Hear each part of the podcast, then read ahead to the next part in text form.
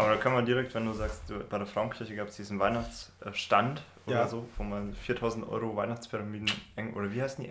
Na, ganz normale Weihnachtspyramiden, Okay. so aus dem Erzgebirge, das ist ja hier so die Region, Mhm. wo das herkommt. Und das kennt man ja in Westdeutschland gar nicht, wo wir auch Hörer haben, unsere Ja. Hörerstatistiken angeschaut. Grüße in die USA. auch, aber auch nach Nordrhein-Westfalen beispielsweise. Kennen wir jemanden in Nordrhein-Westfalen? Flo vielleicht? Flo, ja. Ja, ich kenne bestimmt Leute aus dem Freiwilligendienst noch in Nordrhein-Westfalen. Aha. Ich, kann die Städte bloß gerade nicht dazu ordnen. Naja, ähm, Apropos Ja. Ken, ich wollte dich äh, ein paar Fragen fragen, bevor wir die Sendung anfangen. Frage mich fragen. Äh, zum Beispiel, wie heißt die Mutter von Niki Lauda? Mama Lauda. Ich, ich habe gerade noch das Mikrofon lauter gemacht. Achso, das ist gut. Und äh, wie heißt der Typ, der in Fluch der Karibik den Haupttypen gespielt hat? Jack Sparrow? Nein, Johnny Depp. Achso, so. Depp, Ah, Depp, ja. Depp, Johnny Depp, Depp. Oh nein, das. Oh Gott, Martin. Entschuldigung, ich wollte schon mal auf das Thema einstimmen. Wir haben uns nämlich tatsächlich dafür entschieden, äh, Malle, warum. Oh, etwas zu früh heute gewesen. Martin hat schon mal die Beine gekocht, was ist los? ähm, Malle, warum ist das nur einmal im Jahr, beziehungsweise Massentourismus und äh, Marktmoral? Alles mit M Ja. halt. Äh, jetzt schenken wir uns erstmal was von dem vorzüglichen Rotwein ein, bevor wir hier noch tiefer in die Themen einsteigen. Wir sind im weihnachtlich dekorierten In Vino Veritas Studio hier zum letzten Mal in diesem Jahr. zum letzten Mal in 2019. Eine besinnliche Stimmung und dann würde ich sagen Prost zum ersten Denkanstoß. Zum Wohl. In Vino Veritas, der Aufmachen-Podcast. So geht's wieder? Ja, wunderbar. In Vino Veritas, die M-Seite zum Thema Malle, warum ist das nur einmal im Jahr? Massentourismus und Marktmoral. An meiner Seite der mir sehr wohl bekannte Adrian. Und mir gegenüber der morbide Martin. Guten Tag. Jo, Adrian. Schönes Thema, oder? Also gerade Ja, kurz und Thema. knapp zusammengefasst. Kurz und knapp zusammengefasst, ich denke mal, wir werden wieder abschweifen oder ich vor allem. Aber ähm, ich fand das mit dem Weihnachtsmarkt gerade einen schönen äh, Einstieg, ähm, weil eben auch hier in Dresden, eben wegen diesem berühmten Striezelmarkt hier äh, in der Altstadt, äh, mega viele Touristen da sind zur Weihnachtszeit. Ich denke mal, das kann man ungefähr mit dem Nürnberger Christkindlesmarkt vergleichen. Ähm, von dem Touristenaufkommen her auf jeden Fall. Ich war tatsächlich noch nie in Nürnberg auf dem Weihnachtsmarkt, aber wir nehmen heute am Samstag auf. Ich war gestern Abend da, also zum Freitagabend auf dem Striezelmarkt braucht es das gar nicht erst zu versuchen. Wir haben einen Glühwein getrunken, 3,50 dieses Jahr. Huhu. Auch, ein, auch ein netter Für Indikator. 0,25 wahrscheinlich. Ja, genau. Oh, nee, 0,2, nicht 0,25. Oh, oh, okay. Mit erzhässlichen Tassen in Ockergelb. Kann man machen. Für 5 Muss man Euro. Tassenpfand wahrscheinlich noch. Hm, Ich glaube, 3 Euro waren es. Ja. Ja. genau. 3,50 haben wir bezahlt und 3 Euro Pfand macht 6,50. Oh. Zwei Glühwein, 13 Euro bitte. Hm, Genau, aber es gibt ja nicht nur diesen Striezelmarkt hier in Dresden, sondern halt dann auch noch den Weihnachtsmarkt an der Frauenkirche und dann noch in die Neustadt entlang die Straße. Und deswegen Ja. hat man da, glaube ich, auch noch schöne Ausweichmöglichkeiten, falls es einem zu viel wird mit den Massentouristen. Ja, aber da, das ist halt so ähm, die Frage jetzt. Ne? Also es gibt viele, die sagen, oder auch viele, viele Geschäfte, nehmen wir nur die Geschäfte, die halt davon leben, dass äh, zum Beispiel in der Weihnachtszeit äh, Leute eben aus anderen Ländern, aus anderen Kulturkreisen oder auch innerhalb von Deutschland hierher kommen, weil sie es mal sehen wollen. Ne? Und ähm, die, für die ist das so mit die beste Einkommenszeit im ganzen Jahr. Ne? Die ganzen äh, Winzer oder die Leute, die im Erzgebirge diese ganzen Holzsachen schnitzen oder sowas, die machen jetzt äh, praktisch das, wovon sie das ganze Jahr lang zehren. Das ist wie beim Oktoberfest, würde Ja, ich ja, sagen. genau. Es gibt ja hier die kleine Stadt Pulsnitz in der Nähe. Ich weiß gar nicht, ob man das im Rest von Deutschland auch kennt. Ich kenne es nicht mal selber. Also Echt nicht? Du kennst keine äh, Pulsnitzer Pfefferkuchen? ich ich habe mal Pulsnitz gehört, hier, weil es hier in der Nähe ist, aber nicht wegen. Du hast Pulsnitz. Pulsnitz vermutlich da, deswegen gehört, weil zwei Mädchen von da, die sich dem IS angeschlossen haben. Echt? Ja, also deswegen war Pulsnitz Lag das so an dem Pfefferkuchen? Nein. Ich kann keine Pfefferkuchen mehr sehen. Ich muss jetzt woanders hin und Leute töten. Oh. Ich will keine Christin sein, ich bin Islam. Nein, aber auf jeden Fall, die Pulsnitzer Pfefferkuchen, das ist so ein, so ein traditionelles Gebäck. Die produzieren in Pulsnitz, kannst du dir, glaube ich, vorstellen, das, das ganze Jahr nur diese Pfefferkuchen. Dann Mhm. verkaufen die das an Weihnachten und machen damit halt ihren Jahresumsatz und damit Ja. Oder zumindest viel Geld. Und ich meine, ähm, die Industrie stellt sich, oder die Industrie, auch die kleinen Geschäfte im mittelständischen Unternehmen, die stellen sich halt extrem auf sowas ein, ne? auf solche Wellen, genauso wie die Leute äh, in Mallorca sich, denke ich mal, darauf einstellen, mhm. dass im Sommer eben viele Touristen kommen, auch viele aus Deutschland. Ne? Es gibt ja nicht umsonst diese ganzen, ich weiß nicht, wie es heißt, Biermeile oder sowas. Naja, Ballermann. Wo es Ballermann, ja, wo, es halt äh, viele deutsche Geschäfte gibt mit deutschen, also Schink eigentlich. Schinkenstraße heißt das. Ja, all, alles auf Deutsch, praktisch bloß äh, in einem anderen Wetter. Oder obwohl das Wetter auch meistens dasselbe ist dann im Sommer mittlerweile. Ja. Ich habe vorhin mal nachgeschaut auf äh, einer sehr seriösen Quelle, wikipedia.de, kennt vielleicht der eine oder andere. Was? 23% der Touristen, die auf Mallorca landen, kommen aus Deutschland. Ja. Das ist Platz 1. Auf Platz 2 sind, glaube ich, die Briten mit 21 Prozent. Ist auch nur knapp dahinter, ne? Was auch nur knapp dahinter. Aber die haben auch sowas, äh, ich habe es vergessen, wie es heißt, Malaga. Malaga? Nee, Ja. nicht Malaga, das ist woanders. ähm, es, es gibt, also die, die Deutschen haben ja den Ballermann, in Mhm. Anführungsstrichen haben, aber wo halt sehr viele deutsche Clubs Mhm. sind, wo dann eben auch diese typische Ballermann-Musik läuft. Und die Briten haben das auch auf dem eher östlichen Teil der Insel, halt auch so ein Nest, wo dann so eine Partymeile ist. Alles auf, halt auf Englisch und mit Genau. englischem Bier, oh mein Gott. Und Widerliches englisches Bier. Ey, englisches Bier aus Eimer mit Strohhalm oder sowas. Ale heißt das, ja. Ja, äh, Pale Ale geht ja sogar noch, aber Mhm. Darüber wollen wir jetzt nicht streiten. Nein, genau. Und wir haben halt Mallorca als das typische Beispiel jetzt mal rausgesucht, weil ich Mhm. denke, das ist symptomatisch für den Massentourismus. Das ging ja so in den 60er, 70er Jahren los, dass die ersten gekommen sind, um tatsächlich die Schönheit der Insel zu sich anzuschauen und dann sind dort eine Hotel-Hochburg nach der anderen aus dem Boden geschossen, die ganzen Strände wurden zugekleistert Ja. und mittlerweile kommen halt ungefähr 10 Millionen Touristen pro Jahr bei 800.000 Einwohnern. Muss man sagen, Respekt. Ne? Ja, also das, das sind so über den Daumen gepeilt elf Touristen pro Einwohner. Das ist halt schon Pro ziemlich Jahr. krass. Ja. Pro Jahr. Und weil ich auch nicht wusste, dass ich habe gerade vorher noch mal eine kleine Doku vom WDR Erzähl. geschaut. Äh, Tourismus ist ja auch immer, ich weiß nicht, ob wir das gleich am Anfang anschneiden wollen, aber halt auch ein Umweltproblem. Und das, ich fand das einfach nur so krass. Die Kläranlage auf Mallorca, in Palma de Mallorca, wurde in den 70er Jahren gebaut, wird immer noch so betrieben, wie sie damals war. Und sie kommt halt gerade zur Hochsaison nicht mit den Abwassermassen klar, die die ganzen Touristen produzieren. Das denke ich mir. Und es gibt eine separate Schleuse, wenn die Kläranlage voll ist, dann wird das ungeklärte Abwasser Einfach einfach, ins Meer. ins Meer entlassen, in die Bucht, wo oben drüber die Touristen baden. Und ich finde das ziemlich krass. Ja, was sollen sie machen? Ne? Soll- Sollen sie die Insel fluten mit dem Klärschlamm? Ich weiß nicht, ob dir die Möglichkeit geläufig ist, dass man gegebenenfalls eine größere Abwasserkläranlage bauen könnte. Es ist halt dann die Frage, wie viel äh, die Insel Mallorca selbst äh, und die Regierung äh, davon haben, äh, geldlich gesehen und wie viel ihnen übrig bleibt von den ganzen Sachen, die sie reparieren müssen, Ja. Ähm, für eine Kläranlage. Das ist richtig. Also ich denke mal alleine so, um Leute zu bezahlen, die den ganzen Müll aufsammeln, weil gerade deutsche Touristen Ja. im Urlaub, die benehmen sich ja wie die hinterletzten Schweine, lassen einfach immer alles fallen. Wie sich auch schon vor 80 Jahren Deutsche im Ausland benommen haben. Ja. Ähm, Ähm, kann ich auch nicht nachvollziehen. Wir haben ja gerade vorher noch im Vorgespräch darüber gesprochen, dass wir nächstes Jahr auch wieder auf ein Festival gehen wollen. Mhm. Das sind ja auch immer Produzenten von Müllbergen noch und nöcher, aber da kann ich glaube ich für uns sprechen. Wir haben letztes Jahr gar nichts liegen lassen. Also wir haben wirklich alles bis zum Nee. letzten Kronkorken aufgesammelt. ich habe mir auch zum Ziel gesetzt, dieses Jahr ähm, plastikfrei zum Festival zu gehen. Soll ich mein Pavillon zu Hause lassen oder wie? Nee, eigentlich plastikfrei. Ne? Also mit dem Pavillon, den kann man ja wieder mitnehmen und, Mhm. und das Zelt und sowas, aber halt kein Plastikmüll zu produzieren, wenn man da ist. Und es gibt ja auch schon viele so äh, Sachen. Ich habe neulich von coolen Konfetti-Alternativen gelesen, für Leute, die gerne so, hui, ich bin eine Elfe oder sowas machen. Äh, es gibt Konfetti, ähm, das besteht aus Blumensamen und die sind einfach äh, mit irgendeiner Naturfarbe bunt angemalt. Mhm. Und das ist, sieht aus wie ein normales Konfetti und das kannst du halt rumwerfen und ein halbes Jahr später wachsen da Blumen. Ja. Fand ich eigentlich ziemlich nice und das baut sich halt selbst ab und ähm, hinterlässt keine wirkliche Umweltproblematik, es sind keine invasiven Arten drin und so weiter und so fort. Das ist eigentlich eine ganz gute Idee, finde ich. Keine Ahnung, ob das unterm Strich was bringt. Aber, Aber es ist, Fall- ist auf jeden Fall besser als Plastikkonfetti, was alles zumüllt. Naja, es gibt kein Plastikkonfetti. Konfetti ist immer noch aus Papier, aber Ja, Ja. Das, das Papier müllt auch ein bisschen was zu, aber es gibt, es gibt ja auch genug so diesen Feenstaub oder was weiß ich, dieses keine Ahnung, ich Ja. hab's nicht so mit Feen und Einhörnern und so. ist ja auch nicht. Hm. Ja? Aber nochmal zum Plastikmüll zurück. Es ist ja ein hegeres Ziel, auf Plastik zu verzichten, halt auch gerade bei einem Festival. Aber ich glaube, das wird verhältnismäßig schwierig, weil alles, was du so mitnimmst an Bratwürsten und der Grill und was weiß ich nicht was, irgendwelche Dosen, Kakao, den du so sehr liebst, alles ist ja in Plastik noch und nöcher eingepackt. Ja, aber das kann man bestimmt lösen. Ja, man kann, sich vorher das. Man, man kann sich das Tetrapack kaufen und vorher noch eine Glasflasche umfüllen so. Ahnung. Ähm, die darf man nicht aufs Gelände mitnehmen, weil es Gas ist. Oh, äh, siehst du schon mal. Also, nee, ähm, ich werde da bestimmt eine Lösung finden und werde dann nächstes Jahr im Juni, Juli euch hier in diesem Podcast davon berichten, wie es gelaufen ist. auf jeden Fall. Vielleicht nehmen wir diesmal tatsächlich das Mikrofon mit. Ja, vielleicht. Oder vielleicht haben wir auch eine Speicherkarte dabei. vielleicht auch das.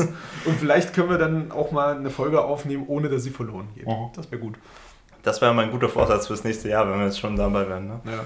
Aber auf jeden Fall, Plastik ist, denke ich, beim, beim Massentourismus ein, ein wesentliches Problem. Also Ja. abgesehen davon, dass Hotelketten alles in Plastik verpackt Mhm. angeliefert kriegen, ob das nun Essen ist oder halt auch die, die Sachen, die sie Mhm. angeliefert kriegen, wie, wie Bettwäsche und Bademäntel und so, die sind ja auch immer noch mal so umpackt, damit Aus es halt hygienischen Gründen, aus ja. hygienischen Mhm. Gründen und so weiter.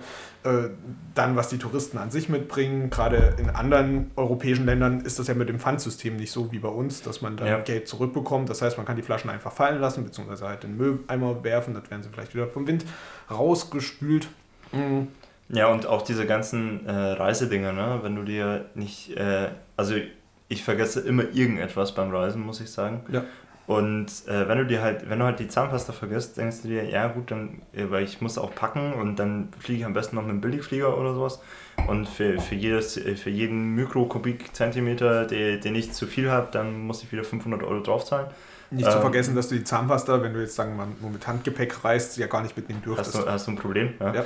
Aber so diese ganzen kleinen Sachen, die gibt es ja nur äh, in Reisegrößen, die auch für die Reise durchaus praktisch sind und kompakt, weil du eben nicht so viel äh, äh, Volumen an Gepäck hast.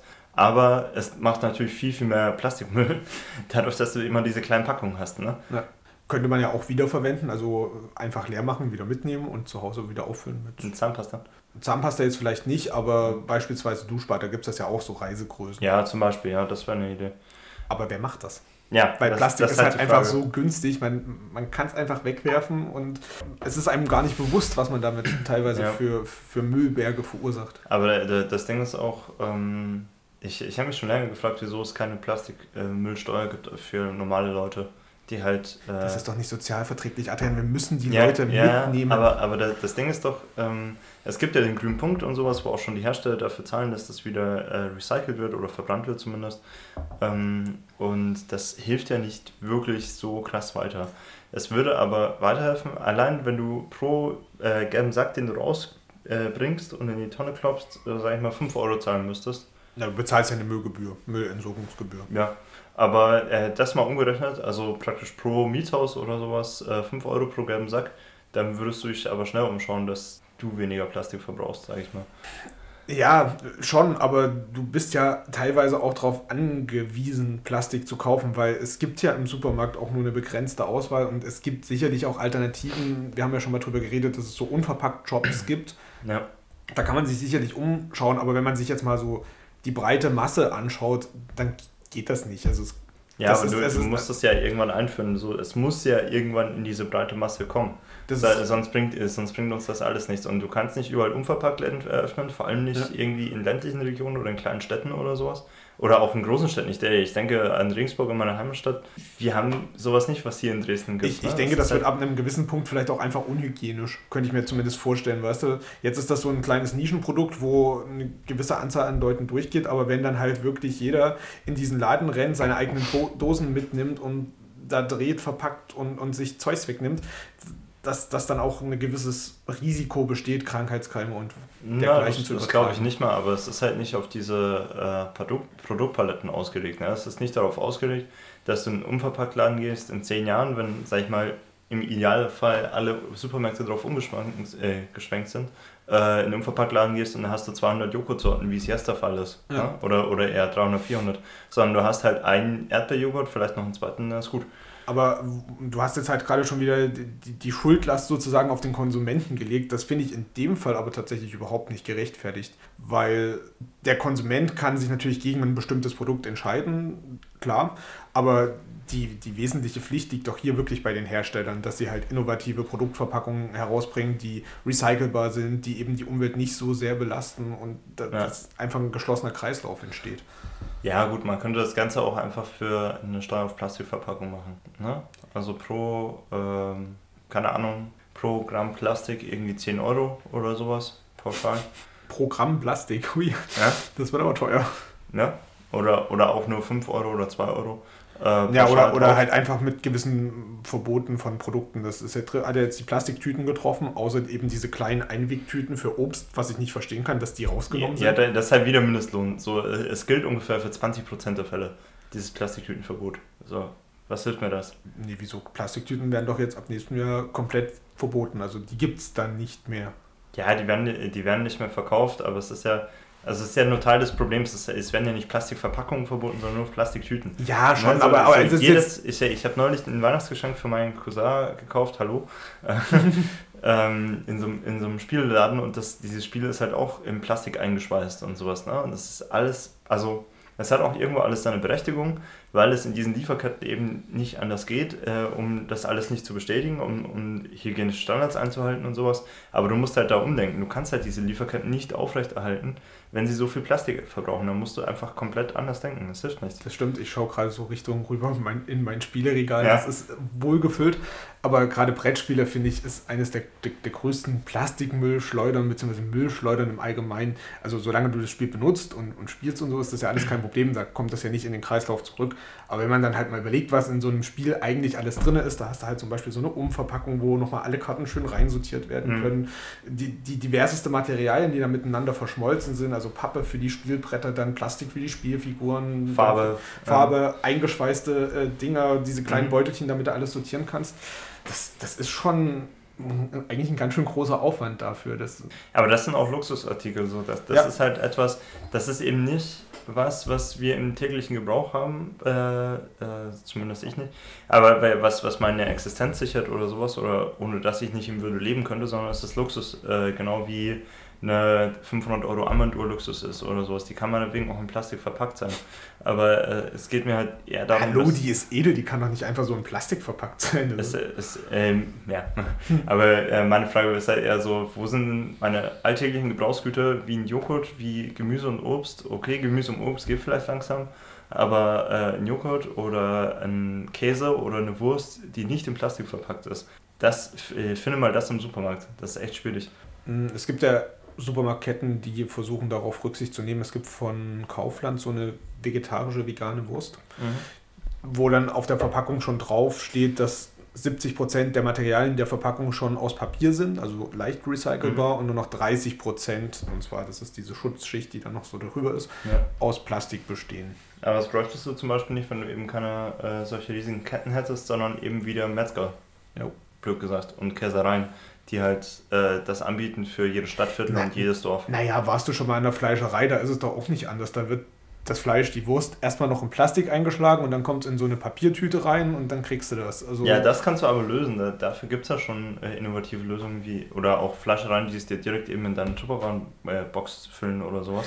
Aber, das ähm, geht tatsächlich bei den meisten nicht einfach aus hygienischen Gründen, weil die müssen dann ja deine Box hinter die äh, Theke nehmen mhm. und da besteht eben die Gefahr, dass da irgendwas kontaminiert wird. Es gibt aber das Konzept, dass du bei deiner Fleischerei oder halt auch im Supermarkt hinter den Fleischtheken eine Box erwirbst. Zum Beispiel. Die bringst du dann wieder mit und kriegst dann aber eine frische Box von denen, damit die sich dann... Ja, eine keimfreie Box praktisch. Genau, da nichts reinziehen, beziehungsweise mhm. dass es halt auch für dich safe ist. Und da, das würde ja auch funktionieren, das wäre relativ leicht implementierbar. Du kannst super haltbare Boxen machen, aber es wird halt nicht gemacht. Ja? So, mhm. äh, die, diese kleinen Steps, die halt so viel bringen würden und auch so, so einen Kulturwandel auch in den Köpfen der Leuten, äh, Leute an, anstoßen würden, das, das wird halt nicht gemacht. Es ist gipfelt halt immer wieder in dem Problem, was du eigentlich schon angesprochen hast. Plastik ist halt einfach zu günstig. Es hat halt viele vorteilhafte Eigenschaften für die Produkte, dass die halt in so einer Schutzatmosphäre mhm. eingeschweißt werden können, was die Produkte länger haltbar macht, was ja auch gut ist, weil so schmeißt man gegebenenfalls weniger weg. Genau. Äh, es ist keimfrei, steril und alles drum und dran. Es ist billig Und auf der anderen Seite musst du dir erstmal was Neues ein, einfallen lassen, was dann vermutlich, bis es massentauglich geworden ist, erstmal relativ teuer ist, was den Verbraucher wieder auch abschrecken würde, das Produkt zu und, verwenden. Und du müsstest und halt auch dezentral aufziehen. Ne? Du kannst dann nicht mehr äh, mit Wiesenhof ganz Deutschland mit Fleisch beliefern, ähm, weil es halt einfach zu teuer ist, weil, weil du diese langen Lieferketten, die musst du halt mit so viel umweltschädlichen Sachen absichern, mit LKWs, die runtergekühlt sind und so weiter und so fort. Ja. Ähm, das ist halt, das ergibt halt überhaupt keinen Sinn, außer dass Wiesenhof Profit macht. So. Und das, also Wiesenhof jetzt als Beispiel, ne? Ähm, als aber, das böse kapitalistische Beispiel. Ja, oder Nestle oder was weiß ich, ne?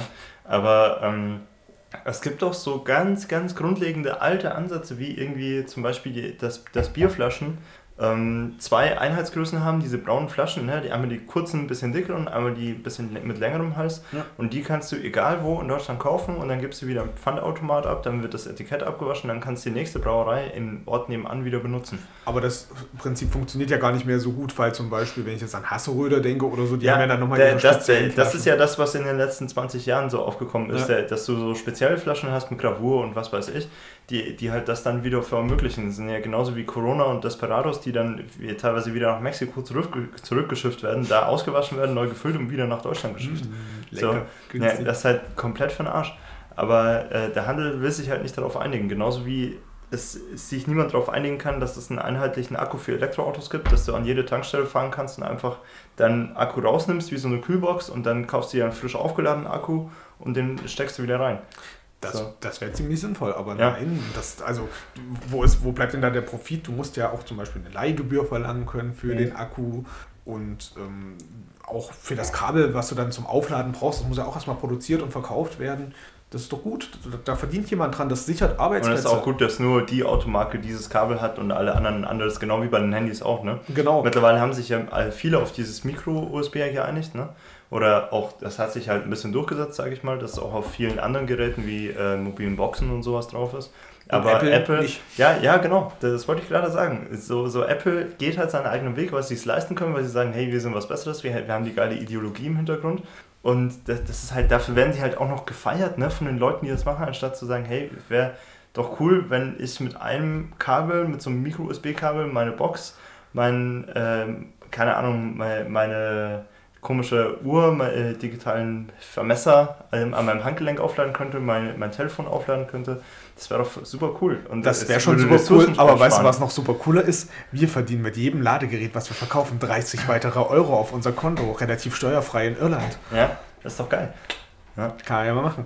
Aber so, so dieses, dieses einheitliche, aber auch dezentrale musst du halt mal durchsetzen können. Du musst halt. Also vor, da, vor allen Dingen bei den, bei, bei den E-Autos, weil wir gerade noch beim Thema mhm. das hatte ich mich neulich mal mit auseinandergesetzt. Da ist es ja auch so, es gibt verschiedene Ladestecker, die du verwenden kannst. Es gibt so, die laden schnell. Mhm. Da kriegst du innerhalb von einer halben Stunde dein Auto relativ zügig zu 80 Prozent vollgeladen. Da gibt es aber noch einen zweiten Stecker, den du auch hast. Also den schnellen Stecker musst du dir natürlich dazu kaufen und den anderen, den ja. langsameren Stecker, den gibt es halt frei ab dazu. Warum? warum? Warum kann man nicht einfach den Schnellladestecker dazugeben und jede Zapfsäule ist dann halt mit diesem Stecker ausgerüstet Nee, noch, noch, noch bessere Idee. Die, die Zapfsäule hat einfach den Steck, die Steckverbindung, die du in dein Auto reinsteckst. Einfach drin, ja, ja. So, so, wie jede normale Tanksäule auch diesen äh, Stopfen hat. Ne? Das, das wäre auch witzig, wenn du einfach so, so, so eine Benzinpistole aus deinem Auto rausziehen würdest und sie in die Zapfsäule stecken ja, würdest, um so, das Benzin zu übertragen. Wie dumm ist das eigentlich, ne? ja. Und da hast du natürlich zwei verschiedene Größen. Eins mit einem großen Durchmesser, wo es langsam durchplättert. Da ja. stehst du halt fünf Minuten an der Zapfsäule und dann noch so ein eng, da schießt es einfach nur so durch. Das verstehe ich auch nicht. ja, Martin, erstmal kichern vom Trinken. Dickes Rohr. Aber die, dieses so, ähm, das ist halt so die Schwierigkeit, weil einerseits, das ist jetzt, wäre jetzt so eine Möglichkeit, um zu sagen, hey, wir haben jetzt eigentlich schon einen relativ vereinheitlichten Markt, wo eigentlich nur drei, vier große Firmen gegeneinander konkurrieren, egal ob wir jetzt beim Automarkt sind oder beim äh, äh, Fleischmarkt oder was weiß ich, ja. Ähm, beim Fleischmarkt äh, oder beim Lebensmittel ist es wahrscheinlich noch schlimmer mit Nestle. Das ist eigentlich der einzige Konzern. Ne? Mhm. Aber eigentlich ist es schon alles zentralisiert. Das ist genau alles, wovor die FDP und die CDU, CSU die ganze Zeit warnen. Und die teilweise auch die SPD, die Grünen und die AfD. Die, F die, die FDP warnt doch nicht davor, die FDP ist im siebten Himmel damit. Das ist nee, nee, nee die, ja, aber die, die, die waren ja eigentlich, eigentlich immer davor, dass wir jetzt alles zentralisieren und dass dann einer immer alles bestimmt und bestimmt, was besser für alle ist. Und das machen zurzeit die Konzerne, obwohl sie halt nicht demokratisch gewählt sind und nur auf ihren eigenen Gewinn achten. Ne? Und ich meine, unser Parlament macht schon genug Scheiß, aber lieber machen die Scheiß, die ich dafür gewählt habe, dass sie die Verantwortung tragen, als die Leute, die einfach irgendwo im Hinterzimmer sitzen. Ne? Und, und da müsstest du eigentlich rangehen und sagen, hey, wir könnten doch beschließen, ähm, dass zum Beispiel Plastikverpackungen extrem viel teurer werden, dass wir äh, bestimmte Steuervorteile für Leute geben, äh, bringen, die in der Region produzieren und auch nur in die Region ausliefern. Ja? Und schon könntest du diese Kartelle halbwegs zerschlagen. Aber. Ach, Kartelle zerschlagen, das ist ja wieder dein linksökologisches Gedöns. Hey, linksgrün versifft, ja. ja. Das sind doch gute deutsche Kartelle. Lass doch einfach mal diese, nicht, diese kleinen mittelständischen Familienunternehmen ja. einfach mal hier Umsatz machen. Ja.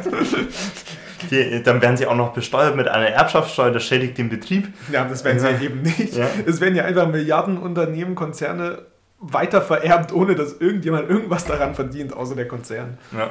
Okay. Ja. sagen wir, wir haben den ersten Themenblock Plastik als großes touristisches Massenphänomen eindeutig abgehakt, würde ich, ja. würde ich jetzt mal sagen, oder? Wir machen weitermachen, bleiben wir bei der Umwelt und hm. vielleicht mal bei der Anreise. Hm. Willst du mal schätzen, wie viele Flugzeuge pro Tag auf dem malokischen Flughafen landen bzw. starten? Landen und starten? Ja. Ich würde sagen 1000 das ist ziemlich nah dran, 1100 oh. pro Tag. Und das ist noch nicht das Limit, es soll noch weiter ausgebaut werden, obwohl die Fluglotsen am Flughafen da tatsächlich schon so, so ziemlich am Anschlag sind. Weil gerade wenn du so im Tower arbeitest oder so, du darfst ja maximal zwei Stunden am Stück arbeiten. Ja, klar, weil es so stressig ist. Ja, ja, genau. Also das ist halt wirklich so eng getaktet. Ich habe so eine, so eine App, wo man so Flugzeugbewegungen nachvollziehen kann. Ja, das hatte ich früher auch, ja. ja. Voll spannend. Und war ja letztes Jahr auf Mallorca, um eine Kreuzfahrt zu machen, können wir gleich noch drüber reden. Ich habe Martin schon geschenkt, deswegen. Weil das ökologisch natürlich auch sehr sinnvoll war.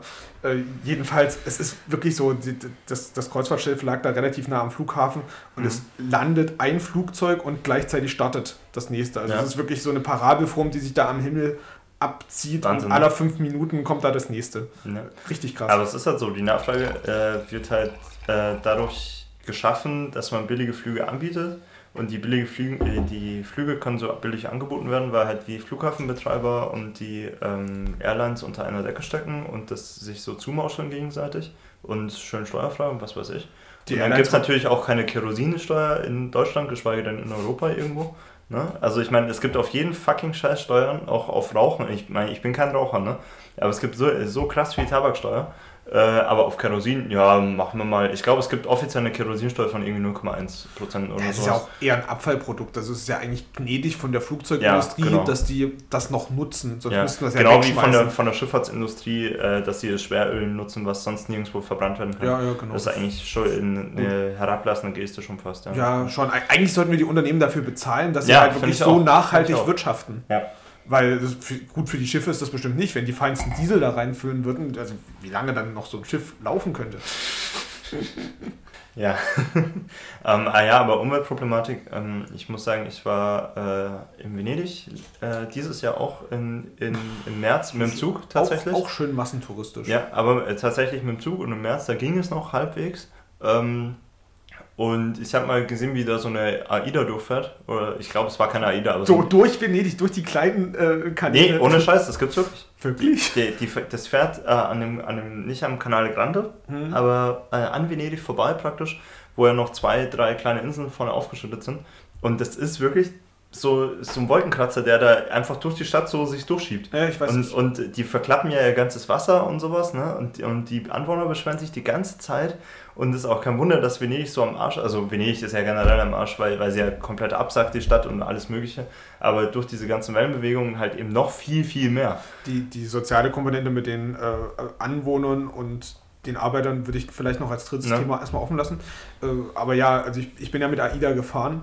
Das, ja. das Ding ist ja Fangen wir vorne an. Also das Ding ist erstmal an sich beeindruckend. Also es ist halt wirklich so ein Koloss, ein, ein, ein Hochhaus auf dem Wasser.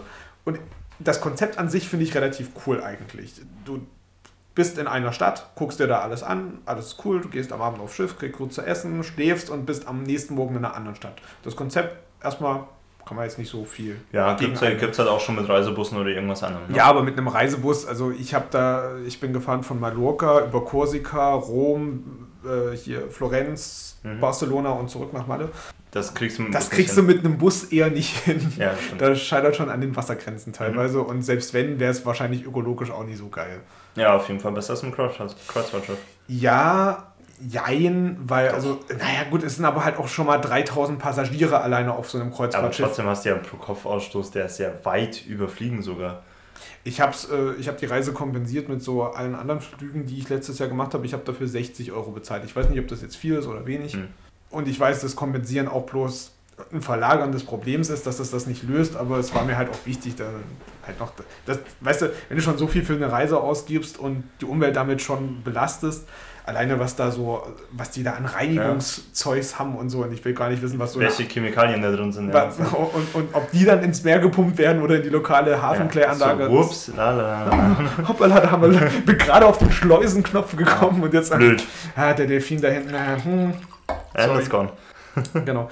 Und wa- was ich besonders faszinierend finde, also man, man geht ja da so ebenerdig an Bord und alles, was da drüber ist, ist ja für die Passagiere und alles, was da drunter ist, dieser gesamte Unterbau des Schiffes, der ist ja voll mit Industrie, Großküchen, Waschanlagen Krass. und all, allem drum und dran, wo, wo ja dann auch nochmal ungefähr so viele Menschen arbeiten, wie Passagiere an Bord sind. Also Mhm. es sind ungefähr 6000 Menschen auf diesem Schiff. Also 3000 Angestellte, 3000 Passagiere. Ja. Krass. Das ist einfach Wahnsinn. Es ist ein, ein, einfach eine, eine Kleinstadt. Die Stadt, aus der ich komme, die hat noch 12.000 Einwohner. Das Mhm. ist jetzt die halbe Stadtgröße auf diesem Schiff. Hm. Und es gibt einfach alles. Es gibt Casinos, es gibt Restaurants, es gibt Bars, es Animateure, Sport, Fitnessstudios, ja. Saun, Sauna auf, auf einem Schiff. Das ist halt auch so was, da, da liegen heiße Steine, wenn mal höherer Wellengang ist. Ich weiß nicht, ob dann sofort so eine Klappe runterfällt, der die Steine einfängt oder so. Ja, ähm, okay. Ja, ich, ich finde es auch, also es ist ja, man muss es halt so betrachten, es ist schon irgendwie eine technische Meisterleistung, wie viel es eine technische Meisterleistung ist. Ne? Mhm. Wie ich auch äh, sehen kann, dass äh, ein geiles Motorrad oder ein geiler Sportwagen auch irgendwo eine geile Technik hat. Ne? Und irgendwie schon cool designt ist und sowas. Aber es ist halt die Frage, wie günstig ist das Ganze und wie, äh, welche Kosten verursacht das wirklich? Ja, im Das stimmt. Und vor allen Dingen, was macht das auch mit den Städten? Am schlimmsten fand ich es tatsächlich in Pisa. Hm? Ähm, Also ich habe so eine, so eine Kombitour gemacht, äh, als wir in dem einen Hafen waren, Florenz und Pisa zusammen an einem Tag besichtigt. Florenz, sehr schöne Stadt, natürlich auch touristisch total überlaufen, aber es hat sich halt breit gezogen. Aber in Pisa, da gibt es nichts. Da gibt es den Ja, schiefen gibt Turm. es den, den Turm, diesen Platz und dann ist nichts mehr. Genau, halt noch dieses Geburtshaus oder so, was Ja. das daneben war. Ähm, der, der Bus parkt auf dem Busbahnhof, da muss man da ungefähr so einen Kilometer hinlaufen, was Mhm. ja an sich kein Problem ist, aber diese, dieser gesamte Kilometer ist gesäumt von Leuten, die dir irgendwelchen Plastikscheiß andrehen Ja. wollen. Von irgendwelchen Tassen über den schiefen Turm von Pisa, schiefe Türme an sich, T-Shirts, Sonnenschirme, Schnaps, alles. Ja, alles. Alles, aber, aber vor allen Dingen, also es gibt so eine, ich würde sagen, so fü- 50 Produkte. Ich greife mal auf 50 Produkte, die, und jeder Verkäufer bietet 10 Produkte an. Dann stehen da fünf Verkäufer nebeneinander und dann geht das wieder von vorne los. Ja, natürlich. Und zwar eng an eng. Ja, aber, Alle aber schreien sie verdienen damit trotzdem Geld, ne? Halt, Ich verstehe das nicht. Das ist, weil doch, das ist ein leichte marktwirtschaftliche Prinzipien, wenn du, das ist eben das, was das Internet eben nicht kann. du brauchst acht Werbekontakte, bis du irgendwas kaufst. Nee, nee, nicht das, äh, sondern äh, es geht nicht darum, dass die dich jetzt überzeugen damit. So, wenn du zum achten Mal an so einem Pisa-Regenschirm vorbeiläufst, das wäre, ja, jetzt nehme ich ihn aber. Ähm, sondern, dass wenn irgendwo eine Schlange ist, weil Leute irgendwas kaufen wollen Mhm. äh, und die Schlange groß ist und das gibt es am Stand nebendran aber auch, dann gehen die Leute zum Stand nebendran. Deswegen stehen die halt 50, äh, 50 Leute nebeneinander, die denselben Regenschirm anbieten. Aber sie machen halt trotzdem noch genug Geld damit. Sonst würden sie nicht dastehen. Es ist halt Marktwirtschaft. Es ist dumm, aber es ist auch Marktwirtschaft. Es schließt sich ja nicht gegenseitig aus. Ähm, Ich finde große Schlangen hier gut. ja, da, dazu, also was du auf dem Boot sonst gemacht hast, will, will ich jetzt nicht wissen. Nee, Ähm, lieber nicht. Aber noch, noch zu Pisa. Ich bin dann so ein bisschen da in die Stadt reingelaufen und da war halt wirklich nichts mehr. Da, da waren, waren keine Menschen mehr, es war ruhig, es, es gab auch nicht Ja. wirklich was zu sehen. Es Die sind alle nur Häuser auf diesem und so. Platz und dann sind sie wieder am Busbahnhof. Genau, jeder macht so ein Bild. Habe ich natürlich auch gemacht, wenn man so ein bisschen schief ist an den Turm, so ein bisschen in der Hand liegt, schönes Selfie. Ähm, ja, schon ein bisschen traurig.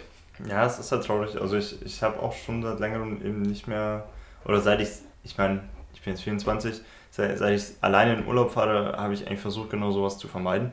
Ähm, Und das ist halt, ich finde, das für mich kann schon ein Urlaub. Gut, es gibt genug Leute, die sagen, es ist für sie ein schöner Urlaub oder sie kommen sonst nicht raus und das ist das Einzige, was sie sich leisten können und sowas. Ja. Das ist ja alles okay und das will ich ihnen auch alles nicht absprechen.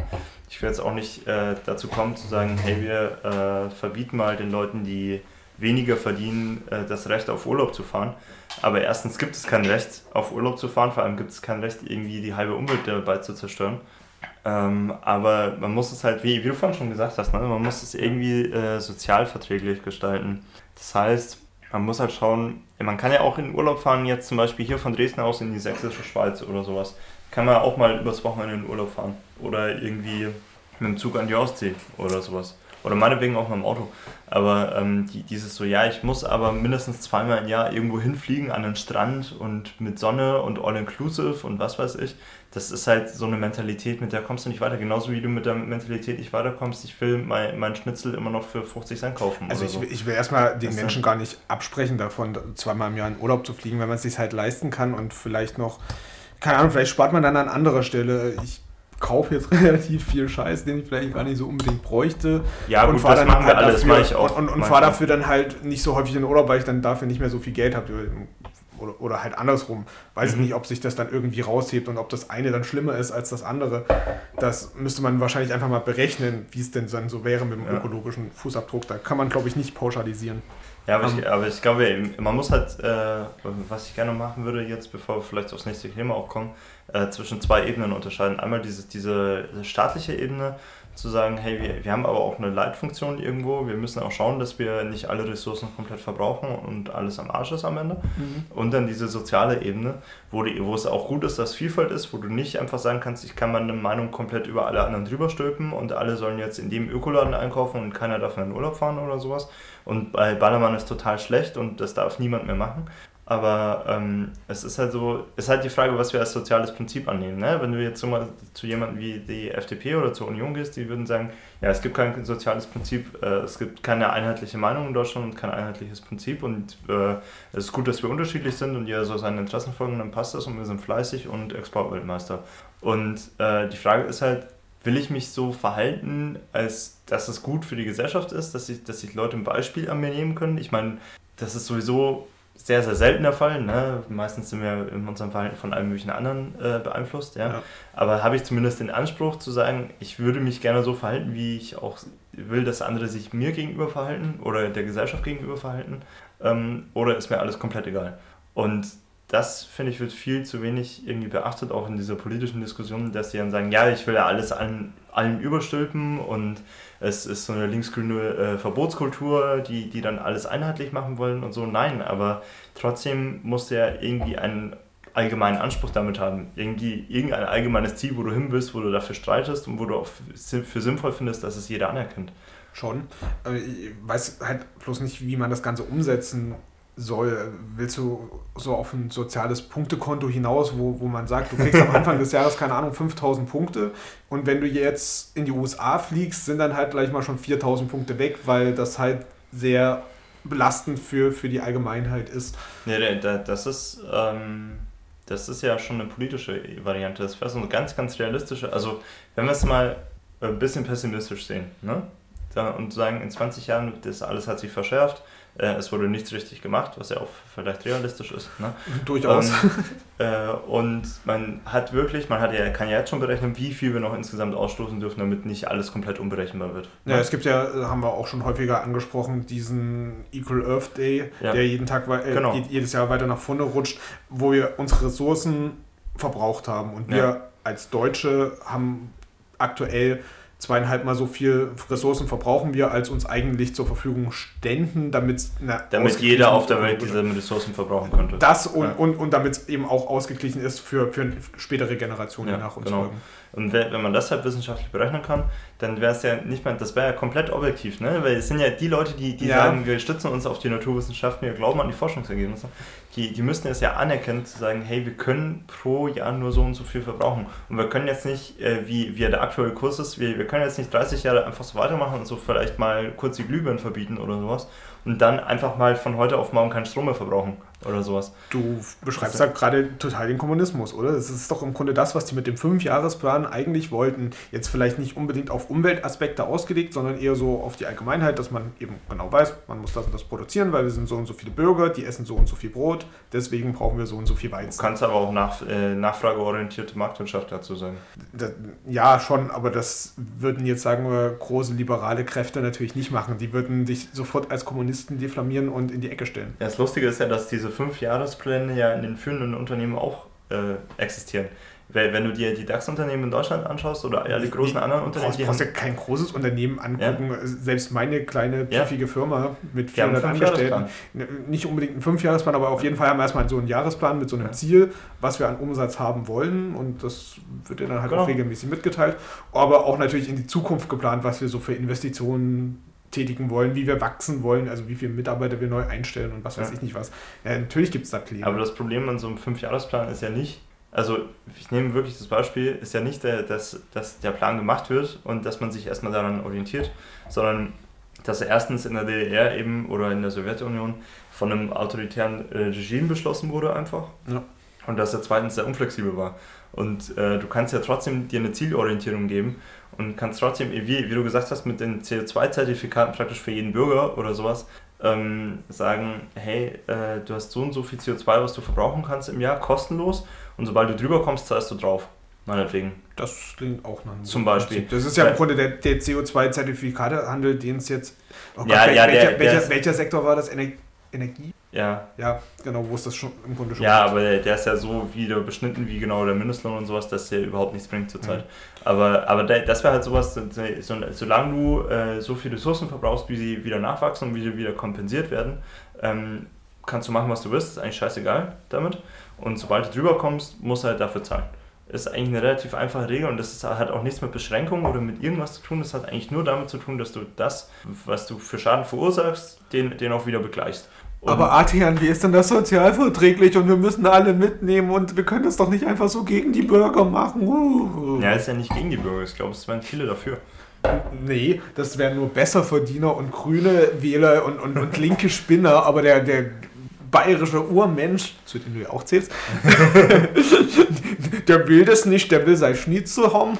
Ja, unser Maß auch, Weißbier. Das ist ja auch okay, wenn der Schnitzel vom Metzger kommt und der, das, das Weißbier von der Brauerei nebenan, dann ist das jetzt nicht so eine krasse Umwelt.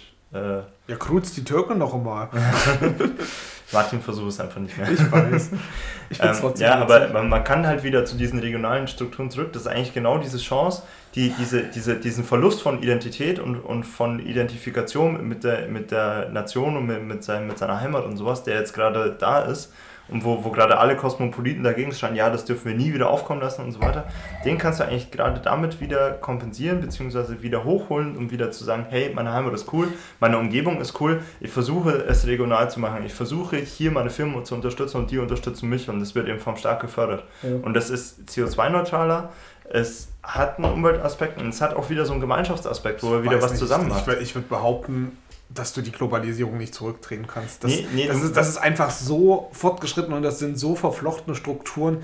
Ich, also, da, da wird schwer gegen anzukommen sein. Ja, was, was heißt denn zurückdrehen? Aber du, du kannst ja mit den aktuellen globalen Strukturen, wie, ja. wie Firmen und äh, Ökonomien verflochten sind, sage ich mal, auf der Welt, kannst du nur kapitalistisch wirtschaften. Oder du hast einen Leviathan für die ganze Welt, einen Chef, der alles managt in schöner kommunistischer Art und Weise. Ich, ich, ich meine das halt folgendermaßen, wenn, wenn, wenn du halt eine, eine, Massenfleischproduktion beispielsweise in der USA hast, die mhm. groß angelegt ist und aufgrund des Deals zwischen den USA und der EU, äh, dass die USA in, Deutsch, in, in der EU so und so viel Tonnen Fleisch verkaufen dürfen pro ja. Jahr.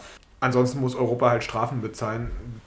Dann, dann wird das halt stattfinden, weil ansonsten wird es ja, halt teuer das, für uns. Das, das musst du halt wieder rückgängig machen. Und noch dazu kommt, ja, ja, und, noch dazu kommt, dass regionale Produkte halt meist relativ teuer sind, sodass ja. sie sich von Geringverdienern, die ja auch staatlich im Grunde gefördert werden, weil du musst ja arbeiten gehen, sonst kriegst du kein Geld mehr vom Arbeitsamt ja. und, und kannst deine Miete nicht mehr bezahlen und alles ja, andere, weil es ja weggekürzt wird. Fünf Jahre Laub rechnen oder sowas, ne? Dann, genau dann, dann, kannst du dir sowas halt nicht leisten. Ja, dann, dann kannst du dir noch so sehr wünschen, ja, du, dass musst, du, du musst doch so ein Systemangebot machen. Natürlich geht es nicht nur, wenn ich das jetzt äh, fördere, aber du musst doch sagen, wie, wieso sind regionale und saisonale und Bioprodukte so teuer? weil sie nicht so gefördert werden wie die Großbetriebe, wie zum Beispiel bei Fleisch und bei allen möglichen Landwirtschaftsprodukten. Naja, und vielleicht, weil es Regionen gibt, wo gewisse Sachen halt nicht wachsen. Ja, und das ist doch auch okay. Das, äh, das heißt ja regional und saisonal. Regional heißt, dass im Winter die Ananas teurer ist. Ganz einfach. Ja, warum das jetzt? Auf der anderen Seite der Erde, da ist Sommer. Ja. Die, die profitieren von der Sonne, die Ja, ich jetzt hier nicht aber, habe. aber das ist doch relativ einfach. Das, das ist doch genau dieser Ansatz, wo, wo du dann wieder sagst, dann ist halt im Winter das teurer. Dann isst du halt im Winter mehr Kartoffeln und Äpfel und im Sommer kannst du dann wieder Orangen fressen. Wie jetzt? Verstehe ich nicht. Aber, aber das, ist doch keine, das ist doch keine wirkliche Einschränkung in unserem Lebensstil.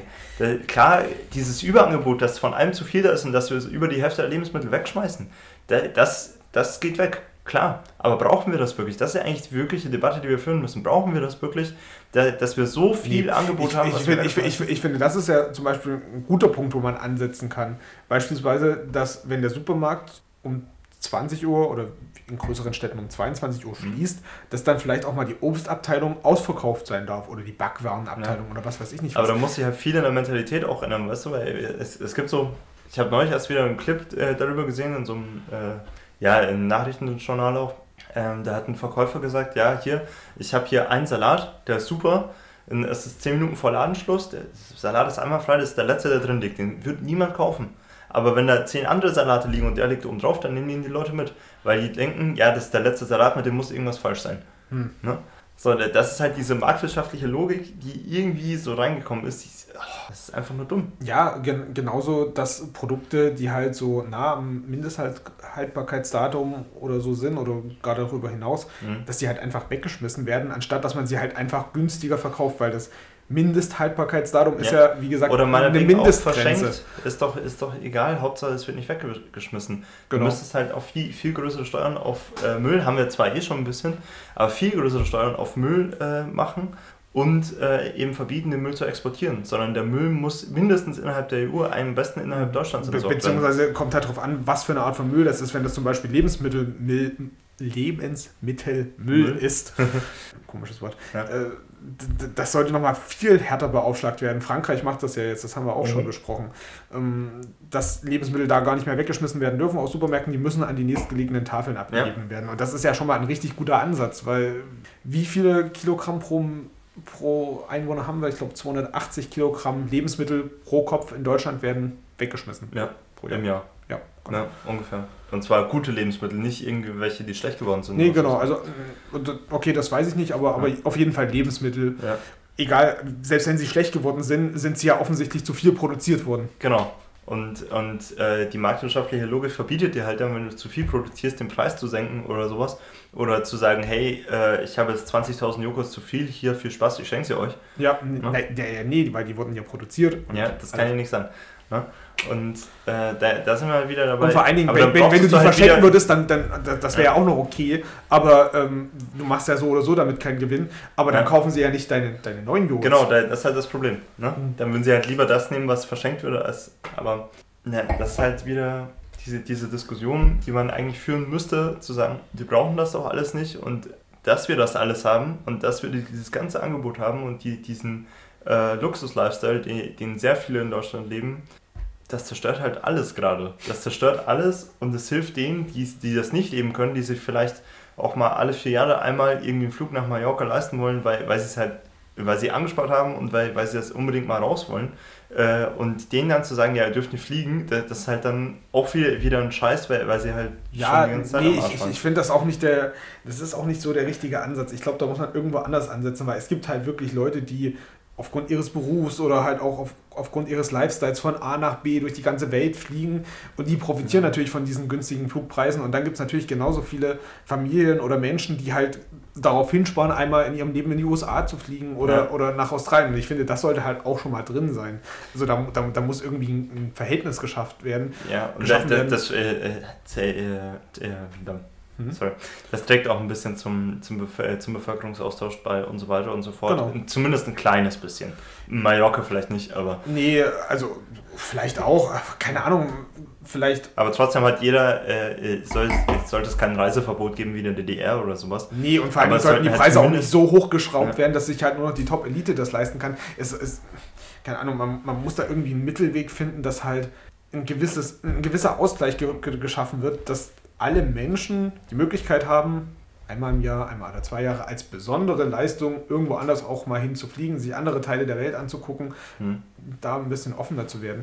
Ich finde ja auch immer noch dieses Europaticket, was, was die Europäische Union jetzt jedes ja. Jahr ausschreibt für die bis 18-Jährigen, mhm.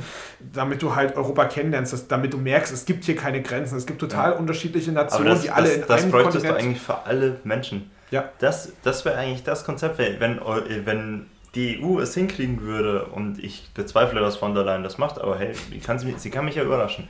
äh, ne? Aber wenn die EU es hinkriegen würde, so ein Europaticket für jeden Menschen in der EU verb äh, verbindlich einzuführen, und du kannst mit einem Perso, den wir ja schon in der EU vereinheitlicht haben, kannst du kostenlos alle öffentlichen Nahverkehrsmittel benutzen und die Bahn. Alter. Das wäre das wär so, so krass und alle Menschen würden was davon haben, alle Menschen würden das automatisch mehr benutzen. Ich habe gerade ein Lächeln auf, auf, auf, auf, auf den Lippen, weil das, ja. das wäre einfach eine fantastische Vorstellung. Aber ja. natürlich. Und, und, viele Leute würden, dann viel, viel, sorry, viel, viel positiver noch äh, gegenüber Europa eingestellt sein, weil gerade ist Brüssel eigentlich nur die, sind, sind die, die uns das Öl im Restaurant verbieten und die Glühbirne. Naja, es hätte natürlich auf der anderen Seite zur Folge, dass du mehr Steuern bezahlen müsstest. Also es würde mehr von deinem Lohn weggehen, weil du musstest, irgendwo musst du es ja auch finanzieren können. Es kommt ja nicht aus dem Nichts. Du kannst nicht einfach ein komplettes Mobilitätssystem ja, aber du, haben, du kannst ja zum Beispiel, wenn du ohne von, dass irgendjemand von jedem, bezahlt. von jedem Bürger äh, dieses berühmte 365-Tage-Ticket ne? ja. für, für 1 Euro pro Tag, wenn du äh, von jedem Bürger 1 Euro pro Tag äh, Steuern nimmst, also 350, äh, 65 im Jahr mhm. oder 66, je nachdem, äh, und dafür das alles machst, ich glaube, es würden trotzdem alle dazu da jubeln und sagen, hey, ja, super geil, machen wir das doch. Hm, das würde ich nicht sagen. Ich weiß nicht, ob du das damals an der Uni Leipzig mitbekommen hast. Das war eine ziemlich große Diskussion. Mhm. Äh, die Unis in Dresden und Chemnitz, die haben ja dieses Sachsen-Ticket. Ja, genau. Das heißt, du bezahlst im Semester einen gewissen Beitrag, der. Ziemlich hohen, ja. Ja, schon hoch ist als Student, aber ich würde mal sagen, wenn du das jetzt so runterrechnest, ich bezahle ja 50 Euro im Monat, um einfach nur in Dresden zahlen zu können. Mhm. Und ich glaube, du bezahlst 200 Euro im Semester, also alle sechs Monate dafür, dass du in Gesamtsachsen mit dem Zug fahren kannst und dann halt noch in deiner Region, also für dich in Dresden, hm. mit allen öffentlichen Verkehrsmitteln. Würde ich sagen, ist ein verhältnismäßig geringer Beitrag. Als Student hat man nicht so viel Geld. Schon ja, aber es ist, ist okay. Ja. Richtig. Äh, in Dresden und Chemnitz ist das so, es wurde verpflichtend für alle Studenten eingeführt, mhm. einfach um diesen Deal zu haben. Die Bahn kriegt halt diesen safen Betrag. Ja, mit der, dem können sie rechnen. So. Genau, mit ja. dem können sie rechnen und den kriegen sie von allen. Ähm, und dafür kriegen halt wirklich auch alle Studenten das Ticket. In Leipzig gab es eine ziemlich große Diskussion darüber, weil die Studierenden da das einfach nicht haben wollten, weil zu viel und äh, vielleicht auch, weil sie nicht, weil sie es nicht brauchten, die Straßenbahn in Leipzig, was weiß ich nicht was. Deswegen gibt es da jetzt verschiedene Tarife. Also du kannst entweder wählen, ob du gar kein Mobilitätsticket dazu buchst zu deinem Semesterbeitrag oder mhm. nur für Leipzig oder für den gesamten MDV, also den Mitteldeutschen Verkehrsverbund. Ja, finde ich aber auch okay, ehrlich gesagt.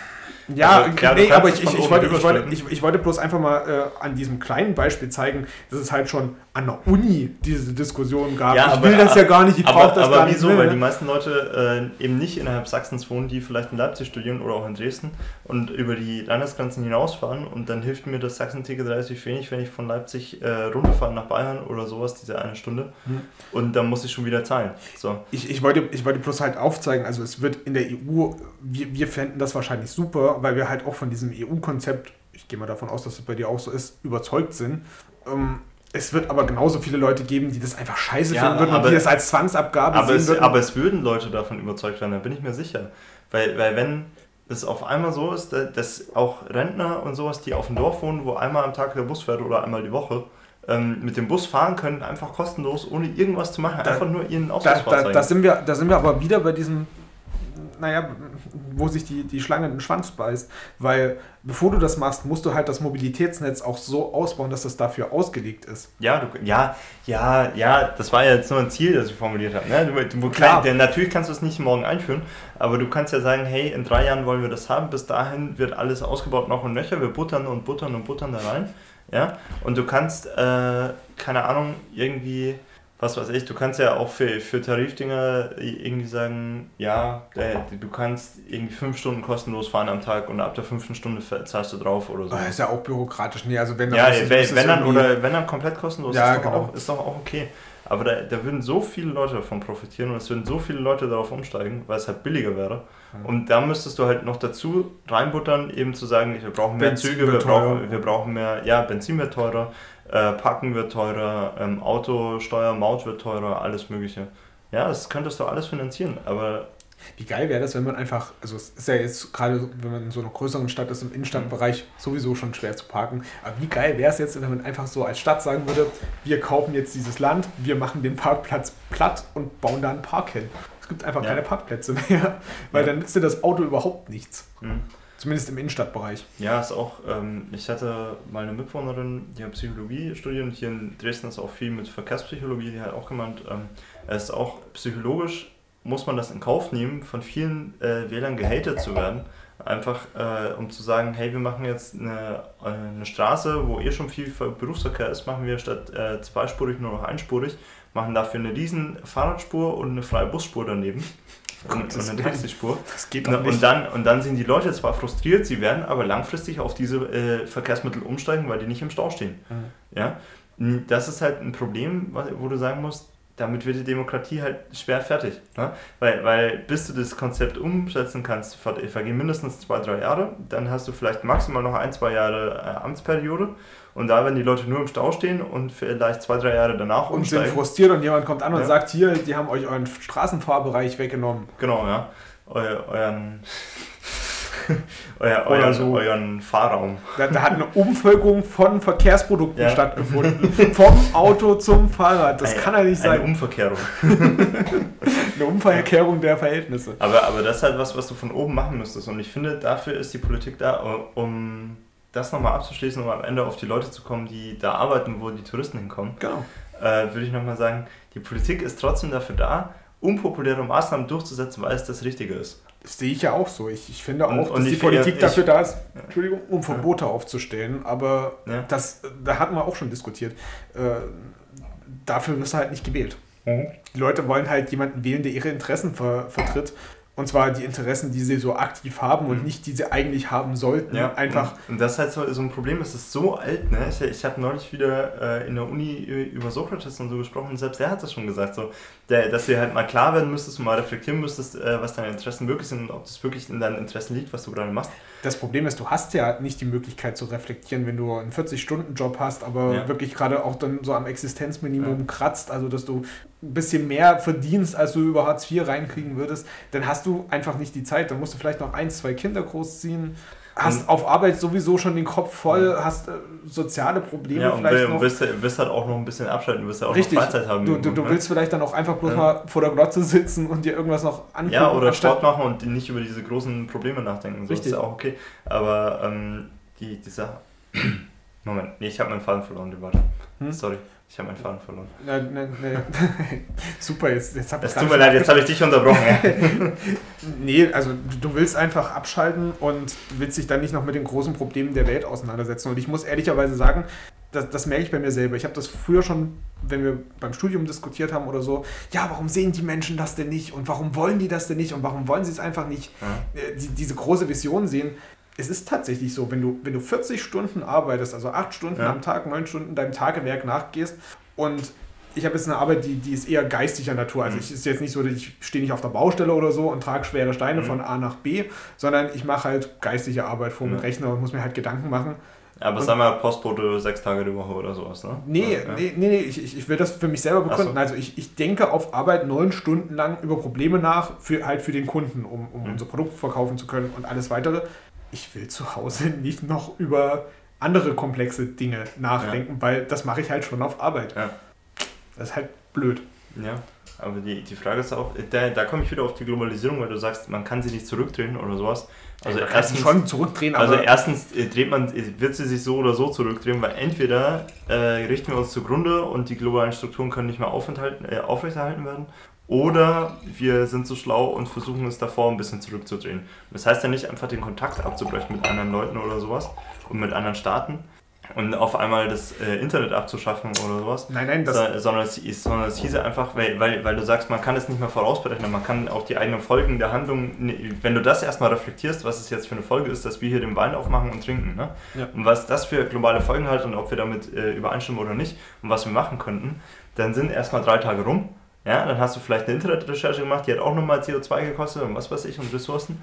Ja, und ähm, du bist dir trotzdem nicht klar, was das für Zusammenhänge hat, weil sie eben so globalisiert sind. Warte, das dann, ist halt das dann, Problem. Dann muss ich das noch ein bisschen besser erklären, warum die Globalisierung sich nicht zurückdrehen lassen Ja, wird. gerne. Weil die globalen Strukturen, die werden doch von Firmen beherrscht, die davon profitieren. Die davon Mhm. profitieren, dass sie im Ausland, gehen wir jetzt mal von deutschen Firmen wie Siemens oder was weiß ich nicht was aus, Mhm. VW, profitieren, wenn sie im Ausland billiger produzieren können als in Deutschland und die Transportkosten bzw. das Risiko des Transportes Mhm. noch zusätzlich auf sich nehmen können und dann trotzdem mehr Gewinn machen, als wenn sie in Deutschland produzieren. Ja, und dann, oder noch größer transnationale Konzerne, die gar nicht mehr richtig zugeordnet sind, wie Apple und sowas. Genau, jetzt, Ja, jetzt, jetzt genau. wollte ich noch eine, eine Stufe höher gehen. Also die beherrschen diesen globalisierten Markt, die profitieren Ja. davon und die haben natürlich auch die Strukturen in der Hand. Natürlich Ja, haben ja. Natürlich haben vereinzelte Staaten dann vielleicht noch die Möglichkeit äh, zu sagen, ja, nee, mit Steuern oder so können wir da noch ein bisschen nachregulieren und können da vielleicht ein bisschen was zurückdrehen. Aber im Grunde Aber, haben mit, Hand. aber ja. mittlerweile sind die Konzerne halt einfach multimilliarden schwer und da kommt ein Staat nicht mehr dagegen an, der einfach nur hoch verschuldet ist. Genau, ja. Ja, und mit seinem, egal mit welcher Volkswirtschaft, ne? Jo, genau. Und, und deswegen wirst du das, egal was du da politisch vielleicht für gute Ideen hast und, und wie sinnvoll das wäre, das, da einen Schritt zurückzugehen und zu sagen, ja, guck mal eher auf Regionalität und so, du wirst das einfach nicht hinkriegen, weil diese Milliardenunternehmen da, daneben stehen und die da halt Produkte so günstig anbieten können, wie das Primark macht, wie Mhm. das, keine Ahnung, Kaufland und was weiß ich nicht was machen, die die günstige Fleischprodukte anbieten. Mhm. Da kommst du halt einfach nicht gegen an. Ja, aber ähm, eigentlich müsstest du. Also Ja, im, ja, im, ja, im, Prinzip, im. Prinzip reden wir gerade ja nicht nur da, dadurch, äh, darüber, dass sich der Status quo schwer ändern lässt, sondern im Prinzip reden wir darüber, dass im Status quo äh, längst der Primat der Politik verloren gegangen ist. Und zwar die, die demokratisch legitimierte Politik, legitimierte Politik, die ja auch ihre Schwächen hat und die ich auch kritisiere und wo ich auch sehr unzufrieden bin mit der Regierungsbildung und mit den Aktionen und alles drum und dran. Kann man alles kritisieren. Kroko! Ja, ja, genau. Aber das alles hat praktisch keine Macht. Das ist genau das, was wir gerade gesagt haben. Wir haben eigentlich in unseren demokratisch legitimierten Institutionen alles, was den Staat ausmacht, selbst das Militär und so. Selbst das hätte überhaupt keine Macht dagegen. Ja, aber das ist ja das, was du gerade äh, sagst, oder? Das ist halt der eine Teil, das vielleicht an Geld und an Macht mangelt. Der andere Teil ist dann, dass du da Menschen hast, die vielleicht auch nochmal in den Vorstand von irgendeinem Unternehmen wechseln wollen. Was weiß ich, Gerd Schröder, Sigmar Gabriel, guckst du dir alle an. Äh, hier, Wolfgang Profalla. Ja. gut, der ist in der FDP, da, da erwarte ich ja gar nichts. Ja. Für Leute, die in der FDP sind, die dürfen danach auch gerne in die Wirtschaft wechseln. Ja, das- das, das das, wenn man das wählt, dann findet man das wahrscheinlich auch noch gut. Mhm. Aber sorry, von einem Sozialdemokraten, nee. Ja, aber, aber das, das ist doch halt genau dieses Problem, mit dem man jetzt eigentlich anfangen müsste. Ge- Genau diesen, diesen Primat wieder zurückzuholen und dann hätten auch, wenn man von Demokratiedefizit äh, die Rede ist oder von Verdrossenheit irgendwie, ne, dann hätten auch die Leute wieder das Gefühl, was entscheiden zu können. Weil wenn die Politik wirklich sagt, hey, jetzt haben wir mal auf den Tisch so bis dahin und nicht weiter. Ja, ja, aber ich kann halt so als Politiker entweder den Primaten zurückholen oder ich kriege halt den neuen BMW als Auto und die Option im Vorstand von Ja. BMW äh, ein paar 50.000 Millionen pro für einen Jahr Ein-Stunden-Vortrag oder sowas. Ja. einzustreichen. Ja. ja, genau. Und die buchen mich ja dann Ja. auch. Ja, aber, aber das, ja gut, das ist jetzt wieder Kritik am Parteiensystem, ne? aber eigentlich müssten wir das zurückholen. Der, das ist halt wirklich gerade so, entweder wir lassen uns jetzt komplett treiben und die Konzerne machen äh, Reibach und äh, Profite, bis halt irgendwann alles am Arsch ist, ja, oder wir müssen irgendwie dagegen ansteuern. Ich glaube, ich habe mich entschieden. Ich nehme das Auto und den Vortrag, der gut bezahlt ist. Ja, finde ich auch. ich nehme Tor 3. Nochmal, mehr, weniger. Ich nehme die sechs. Sie war nicht dabei.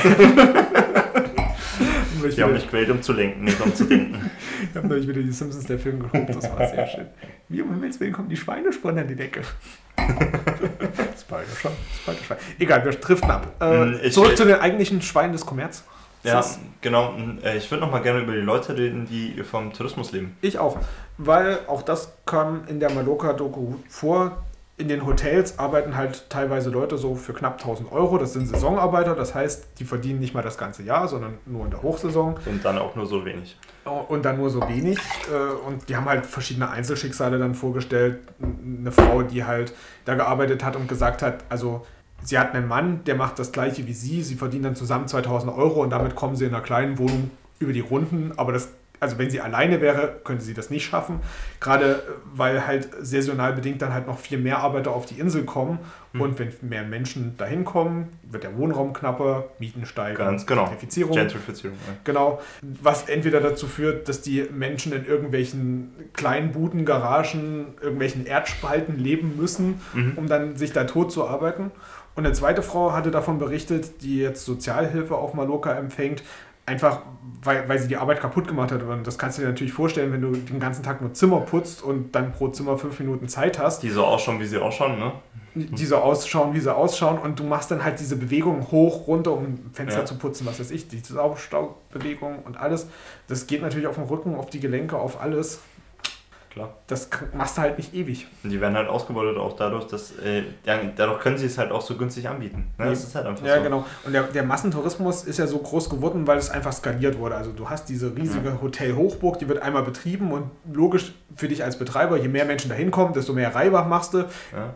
Und erst ab so und so viel 100 Menschen lohnt sich. Genau. Ja. Also ob du nun, sagen wir, ein dreistöckiges Hotel da hinstellst, wo 100 Leute reinpassen, oder ob du da ein 20-gestöckiges Hotel hinstellst, macht für dich als Betreiber erstmal einen relativ geringen Unterschied. Schulden Klar, hast du so und so. Die, die ja. Investitionssumme ist ein bisschen größer, aber ob, ja. ich, ob ich nun, keine Ahnung, 500.000 Euro Schulden habe oder eine Million, ja. Erstmal wurscht. Egal. Ja. Nullzinspolitik. Aber, aber du verdienst viel mehr mit diesem größeren Hotel, als du mit dem kleineren Hotel verdienen würdest und wird, arbeitest deine Schulden sozusagen schneller ab, wenn du hochskalierst. Genau, und dass dann aber an, an den Einheimischen so wenig hängen bleibt, das finde ich halt doof. Ja, das, äh, aber es hat ja auch nie Interesse an Einheimischen gehabt. Ne? Wie fand ja, Tourismus klar. früher statt? Früher, also blöd gesagt, vor, vor 50 Jahren noch vielleicht sogar oder vor 60, 70 Jahren, äh, bist du meinetwegen von hier in die Alpen gefahren. In den Alpen hast du irgendwo einen Bauernhof gesucht, wo die nebenbei noch fünf Zimmer vermietet haben und da haben die direkt das Geld bekommen. Ne? Und jetzt ist es über Sub, Sub, Sub, Sub-Unternehmer mit Saisonarbeitern, die vielleicht noch einfach aus dem Ausland hingebracht sind, siehe, siehe Saudi-Arabien oder sowas, die irgendwie Sklavenarbeiter aus Asien äh, die meiste Zeit holen. Äh, und dann kannst du es natürlich so billig anbieten, klar. Aber ich bin mir sicher, dass es nicht möglich ist, das so in der Menge anzubieten, zu dem Preis mit ehrlicher Arbeit. Jo. Es geht einfach nicht. Genau. Und das ist, das ist halt, das ist halt das eine, dass, dass Leute daran nicht viel verdienen oder beziehungsweise dann vielleicht noch sogar in die Armut abrutschen, obwohl sie arbeiten. Mhm. Und der zweite Aspekt ist halt die Leute, die halt einem anderen Handwerk nachgehen, keine Ahnung, die Klempner sind oder, oder Schreiner oder was weiß ich nicht was, Bäcker, die halt in den Vierteln wohnen und dann kommen die Touristen. Ja. Und zwar einerseits, stell dir mal vor, die würden jetzt halt hier an der Kesselsdorfer Straße in Dresden den Ballermann hochziehen ja. und, und, plötzlich. Ja, schau, schau, dir nur den Strieselmarkt an. Gehen wir nur mal vom Strieselmarkt aus. Oder, oder, oder ja, ja, na gut, okay. Da, da kann man sagen, wenn du in Dresden an den Markt ziehst, musst du eventuell damit rechnen. Ich finde das, find das absurd, du bezahlst am Markt sehr viel Geld, wenn du ja. da wohnst, mitten in der Innenstadt. Oh ja. Aber auf dem Markt ist halt wirklich das ganze Jahr über Remi Demi. Da ist jetzt der Striezelmarkt, danach kommt der Wintermarkt, dann kommt der Frühlingsmarkt, Sommermarkt, ja, Herbstmarkt. und äh, Food Convention und was Genau, Volleyballfelder werden aufgestellt, ja, Rutschen, ja. was weiß ich nicht was. Also wirklich den ganzen, das, das ganze Jahr über Remi Demi. Du bezahlst horrende Mieten und hast im Grunde nie deine Ruhe. Ja. Gibt vielleicht Menschen, die es geil finden. Ich fände es jetzt nicht so super. Aber wenn jetzt, keine Ahnung, die Stadt Dresden auf die Idee kommen würde, sagt, sagen hier, das wird das neue Partymeilenviertel, also mhm. hier wird alles mit Bars voll geklustert. Fände ich halt schon eher blöd, wenn ich jetzt hier wohnen würde und ich muss, komme 18 Uhr nach Hause, muss am nächsten Tag wieder fit sein und will mich erholen, würde ich mich auch drüber aufregen. Ja, aber das hat auch, auch zum Beispiel Airbnb macht das ja auch äh, so schlimm. Beziehungsweise äh, viele Leute gehen ja dagegen auf die Straßen, weil halt eben ganz viele Mietshäuser, ich habe mal eine Reportage über Amsterdam gesehen, so als Beispiel. Berlin auch. Ja, Berlin die, wo, wo halt wirklich teilweise ein ganzes Mietshaus einfach nur Airbnb-Wohnungen waren. Genau. Äh, und die halt wirklich für 1000 Euro die Nacht oder sowas verkaufen. Ne? Und äh, die Nachbarn haben die ganze Zeit Party und irgendwas anderes äh, im Ohr und äh, haben nicht ihre Ruhe. So, das ist halt wirklich, ja, ich glaube, ich glaub, das äh, sind halt alles so formalrechtliche Komponenten, die ich ziemlich schlimm finde. Äh, ich weiß nicht mehr, auf welchem Parteitag es war, ich glaube Grüne oder SPD. Ich glaube Grüne ähm, wo sie so ein neues äh, Konzept äh, vorgestellt haben und nicht mehr zwischen angestellt und selbstständig unterscheiden wollen, mhm. sondern zwischen äh, äh, dazwischen, ob du äh, abhängig bist von einer menschlichen Dienstleistung oder nicht. Das bedeutet in, in deinem Job. Ähm, ich habe es nicht mehr ganz so genau im Kopf, ja. aber im Prinzip wollen, wollen sie praktisch damit verhindern, dass zum Beispiel, es ist jetzt ein bisschen anders, aber äh, dass zum Beispiel bei Lieferando oder sowas die Leute, die angeblich selbstständig sind, ah, aber okay. eigentlich dazu ja, ja, gehören, äh, nicht versichert werden müssen und so weiter und so fort und sehr, sehr, sehr viel günstiger sind für, für, äh, für Lieferando oder für was weiß ich oder auch für Hermes zum Beispiel. Ne? Ähm, und äh, damit wollen sie es praktisch verhindern mit so einem ziemlich klugen Konzept. Äh, und daran liegt es zum Beispiel auch, dass du nur so Zeitarbeiter und Leiharbeiter und sowas hast. Wenn du das alles äh, arbeitsrechtlich umformulieren würdest, dann würde das gar nicht gehen. Wenn du einen Mindestlohn hättest, der wirklich für alle gilt, für alle, alle, alle, was ja eigentlich ein Mindestlohn ist, ja. ja und nicht nur für fünf Leute, die gerade hinter einem Baum vorgelugt haben und alle anderen haben Pech gehabt. Ich finde das ja bei Amazon zurzeit so krass. Äh, die verschicken ja Pakete mittlerweile nicht mehr über DHL oder zumindest nicht mehr alle, sondern die haben jetzt ihren eigenen Lieferservice. Und oh die Postmenschen sind ja schon gehetzt und haben kaum Zeit und mhm. äh, kommen schon die Treppe schneller hochgelaufen, als man das vielleicht normalerweise ja. machen würden. Aber die von Amazon, die sind richtig gehetzt. Also die kommen wirklich die Treppe hoch gesprintet. Ich gehe denen ja teilweise schon entgegen, weil die mir so leid tun. Das ist, das ist richtig schlimm. Und ich ich bestelle seit fünf Jahren nicht mehr, aber ist okay. Ja, ja sorry, ich bin krank. ja. also, also ich finde ich finde es schlimm, aber. Aber, aber ich glaube, so es, es, hat nur so formal rechtliche Komponenten. Ne? Wenn, wenn ja. du das alles durchziehen würdest, wäre es okay. Wenn du äh, für Airbnb oder ähm, für alle, alle möglichen äh, Ketten das alles mit einberechnen würdest und nicht versuchen würdest, die mit irgendwie welchen Steuervorteilen in deiner Stadt oder in deinem Stadtviertel zu locken, als Bürgermeister von einem Stadtviertel oder sowas, dann wäre das ganz anders. Mhm. Aber, oh, nee, das riecht mich auf. Und, und vor allen Dingen, äh, die Doku warf dann noch einen zweiten Aspekt drauf. Wir haben ja jetzt am Rande auch über Massentourismus geredet, also dass du das halt, ja. dass du dann halt wirklich so, so große Konglomerationen hast. Und ich sag mal so, wenn du in Palma in der Nähe von Ballermann wohnst, klar, die, der Typ, den sie dann vor die Kamera gezerrt haben, der hat da seit seiner Geburt gewohnt und dann ist natürlich scheiße. Ja. Aber ich sag mal so, als normaler weißt du das ja dann und würdest nicht in die Region hinziehen, wenn du das nicht haben möchtest. Ja, du würdest halt vielleicht eher so einen Randbezug von Palma ziehen. Jetzt kommt die Tourismusindustrie natürlich auf die, auf die Idee, dass so kleine Bergdörfer oder so auch ganz geil für Touristen werden und kaufen dann da natürlich so kleinere Ferienwohnungen und holen ja. dann die ganze partywütige Meute. Da. Kleine, ja. das, das, ist dann zwar alles so kuscheliger und das sind keine Hotelhochburgen und so, aber. Und das muss da verboten werden. Das, das ist halt genau. sorry, ich unterbreche nee, dich heute gerne. sehr, sehr oft. Oh, ähm, das bin ich gewohnt. Aber, aber nicht nur sprechen. ähm, aber es ist halt genau das, was jetzt in Berlin mit, mit, dem, mit der Enteignung diskutiert wird und so weiter und so fort. Ne?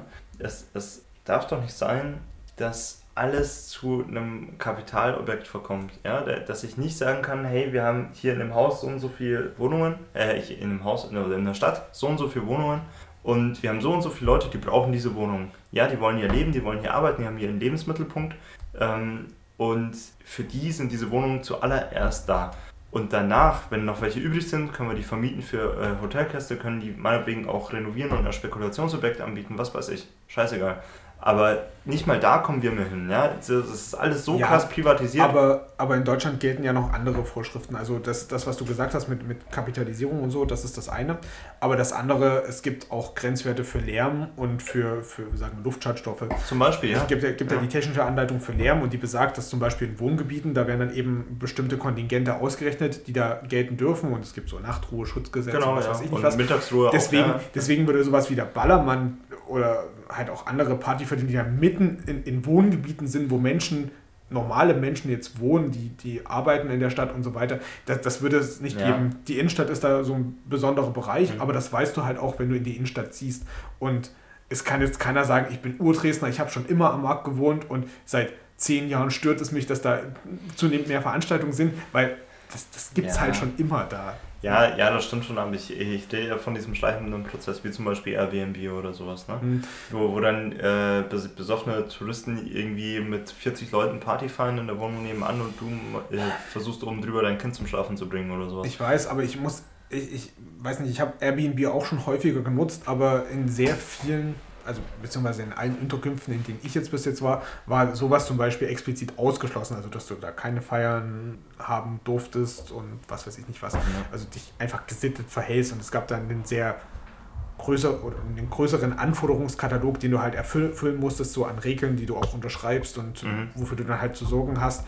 Ansonsten bezahlst halt eine Strafe. Mhm.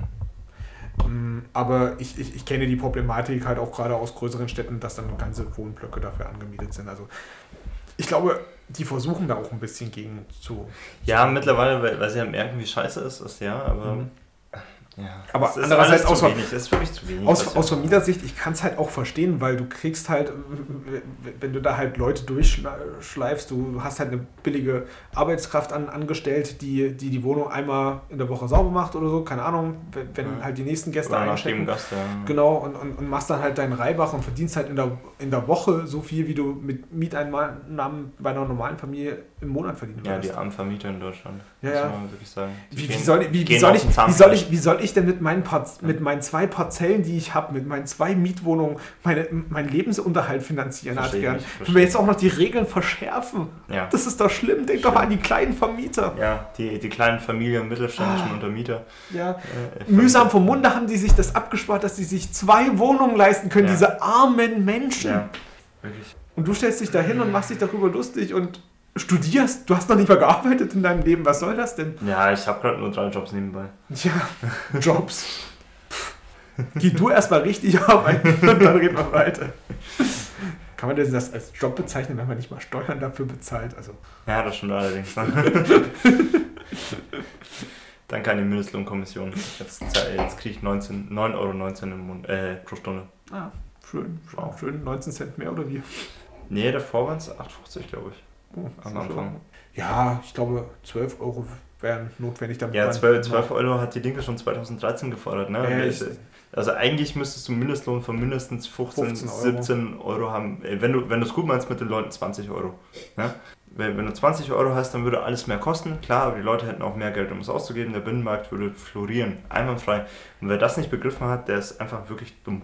Das ist wirklich, wirklich dumm. Würde so eine Skalierung was bringen? Ich weiß nicht. Also ich sag mal so, wenn der Mindestlohn 20 Euro wäre, würde das, das nicht einfach alles nach oben verschieben? Ja, aber, aber dadurch, dass du mehr Kaufkraft in, in der Bevölkerung hast, im Binnenmarkt, eben in Deutschland, würde die äh, eben der Einzelhändler um die Ecke und so weiter und so fort, wenn die halt mal einen Aufschwung erfahren und da wir ja gerade in der Rezession schlittern, ne, wäre das vielleicht nicht verkehrt, jetzt einen Mindestlohn anzuheben, bevor das Geld in zwei, drei Jahren eh wieder komplett entwertet wird. Eine Rezension ist ja auch bloß eine Umverteilungsmaßnahme. Und umverteilt wird immer nach oben. Ja, umverteilt wird immer nach oben, genauso wie eine Währungsreform. Ne? Deswegen haben wir einen Euro gemacht, deswegen haben wir auch die D-Mark so bekommen, wie wir sie bekommen haben und nicht anders. Ne? Wir haben die D-Mark bekommen. Also, wir, wir damals. Also, wir, wir im Osten. Ich, okay, ich zwar, sorry. Ich, sorry, bin, ja. ich bin zwar Jahrgang 92, aber wir im Osten haben das damals bekommen, ja. Ja, auch dieser Umrechnungsfaktor, der war ja nur damit, dafür gedacht, dass die äh, Ostunternehmen so günstig zu haben sind, damit die Westunternehmen sie übernehmen können. Ich sehe, du hast die Anstalt gesehen.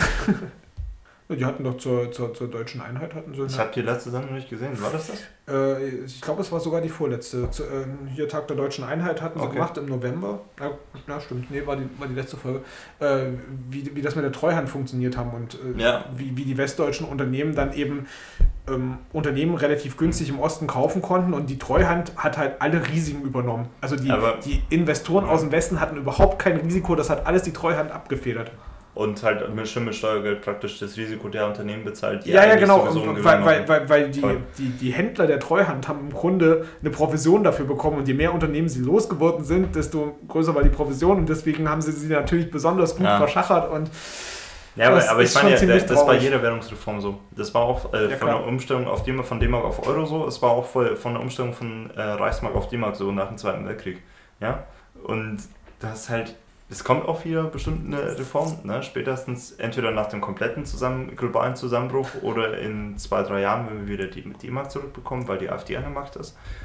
Ähm, ja, es ist gerade gerade Euro-Umstellung, es war halt, also die Preise sind ja relativ stabil geblieben, also die wurden 1 zu 1 umgerechnet, Euro und, und D-Mark. Und äh, Aber bei, die Löhne nicht. Nee, genau, das, das wurde halt halbiert. Ja. Und auch, auch die, die Vermögen, die du angespart hast, die, die wurden halt halbiert. Und, schon und scheiße. Die, Schulden sind aber gleich geblieben. Zum, zum Beispiel, also wenn du die Prozente drauf rechnest, ne? wenn ich jetzt irgendwie, äh, ja, disproportiv vielleicht nicht, aber ich, ich habe mein Haus bezahlt oder sowas, ne? oder ich bin Unternehmer. Halt. Studierst Philosophie, wie willst du dir ein Haus leisten? das ist ja absurd. Okay, okay, okay. Ja. Aber ja, äh, Währungsreformen gehen immer zum Nachteil von denen aus, ähm, die davor schon Schulden hatten, als, als normale einzelne Personen und nicht als Unternehmen. Und von denen, die Geringverdiener sind und immer zum Vorteil von denen, die äh, große Unternehmen schlucken wollen. Relativ einfach. Und ja, super, ne? Massentourismus, geil.